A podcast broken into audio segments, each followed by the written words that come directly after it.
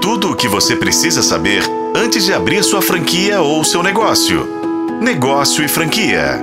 Tá bom, passou a febre do fim de ano e agora você começa a ficar em pânico como vai seguir neste ano.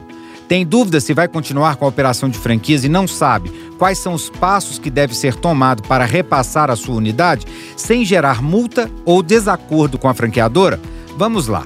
Hoje resolvi trazer um passo a passo para você não errar caso esteja pensando em sair do negócio. Costumo dizer que muitos podem ser os motivos que levam pessoas a desistir de serem franqueadas, até mesmo mudanças de planos ou mudanças de cidades falta de sucessor, cansaço, idade e até mesmo o setor financeiro. O que tem que ficar claro é que o repasse não significa apenas que a operação está ruim financeiramente. É preciso estar atento e analisar tudo com critério. Mas vamos lá.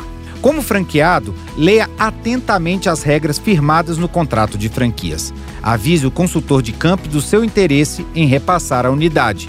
Formalize por e-mail e tenha uma resposta. Avalie o quanto vale o seu negócio.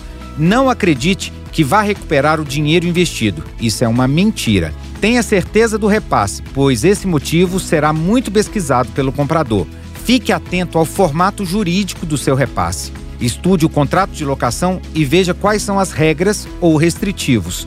Não entregue a sua franquia a um corretor de imóveis. Você está vendendo um negócio e não um imóvel. Não poste em plataformas como a LX e Mercado Livre. Isso pode te dar uma dor de cabeça de um tamanho quando a franqueadora descobrir. Procure empresas especializadas em repasse de franquias que negociam seguindo as regras da COF. A saída do negócio é muito difícil, afinal de contas, foi construída por um sonho de empreender e de dar certo. Isso não significa que está dando errado.